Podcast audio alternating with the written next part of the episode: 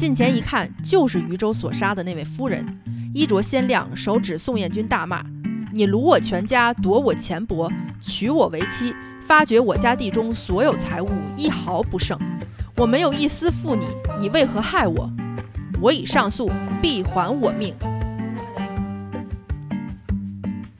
不读好书，只读有趣的。我是主播小书童。宋彦军太尉正史有传，晚年信了佛教，施建寺院数十座。宋彦军出身行伍，善用枪，力大剑猛，行走如飞。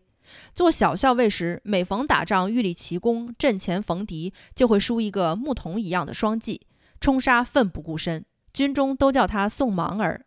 盲儿，中原俗语“牧童”的意思。后来贵为节度使，朝野之中还有人叫他宋盲儿。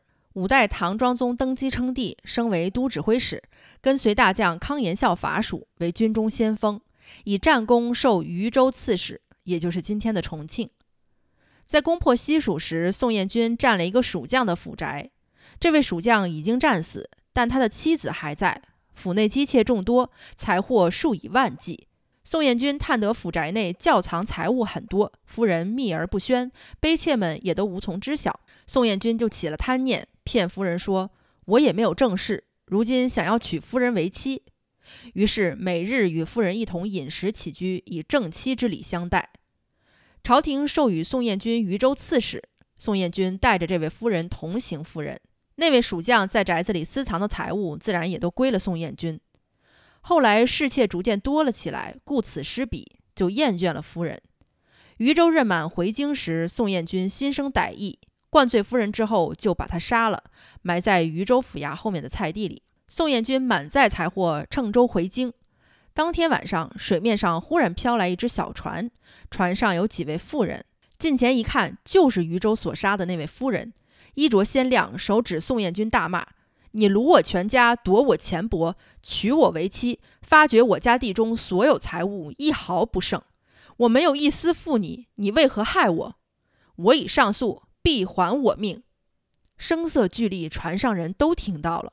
说完，夫人忽然就不见了。宋彦军大惊，沿途逢寺院必上岸斋僧造功德。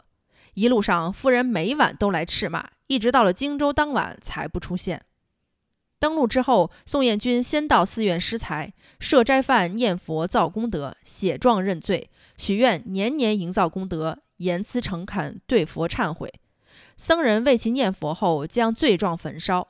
此后，夫人的鬼魂每隔几个月、半年还会出现一次，每次宋彦军都伏地认罪。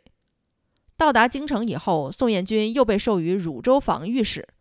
宋彦军在汝州城西建了一座寺院，名为等慈寺，专为夫人所造。宋彦军原来性格残忍，婢妾偶尔犯了小错就会被鞭挞致死，也有很多脸上刺字的。自从遭遇夫人鬼魂的斥骂，专心奉佛，宅中多设佛堂，每日诵经理念，信之因果报应之不爽。宋彦军历任邓州、晋州、陕州、河中等节度使、上将军，最终封为太子太师，既富贵又能寿终正寝。如果不是早见冤鬼，心怀畏惧，所到之地，以他性格，不一定酷刑冤杀多少人呢。但也有人说他亵渎佛祖。这些事儿，证实都已经略去，张其贤故此背述于此。